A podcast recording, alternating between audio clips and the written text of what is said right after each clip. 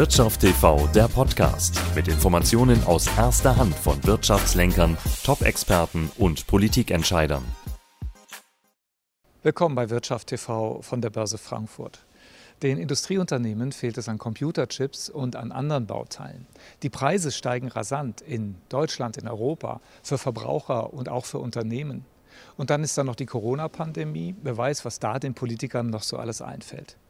Trotz all dieser Faktoren der deutsche Aktienindex DAX ist munter auf neue Rekorde geklettert. Und wenn man sich umhört unter Deutschlands Geldentscheidern, dann ist zum Jahresende hin noch Luft nach oben.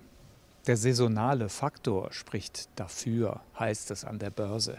Fondsmanager, die in den DAX investieren, haben die Neigung, zum Jahresende hin noch einmal zuzukaufen.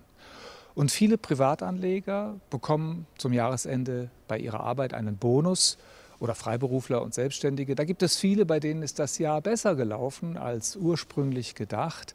Sie alle haben extra Geld übrig und viel von dem Geld wird in Aktien investiert. Zu all dem kommt der Segen der Notenbanken. Die Bank von England wird zwar voraussichtlich im Dezember den Leitzins anheben, die Federal Reserve in den USA hat ganz leise ein Ende ihrer super großzügigen Geldversorgung eingeleitet. Aber die Europäische Zentralbank wird aller Voraussicht nach die letzte der großen Notenbanken sein, die die Zinsen anhebt, voraussichtlich erst im Jahr 2023. Vorher wird die EZB zwar in Trippelschritten ihre massiven Anleihekäufe zurückfahren, aber für die Märkte ist das okay. Für Anleger bedeutet das weiter Aktien kaufen. Und auch Immobilien dürften weiterhin gefragt sein, wenn man denn was findet.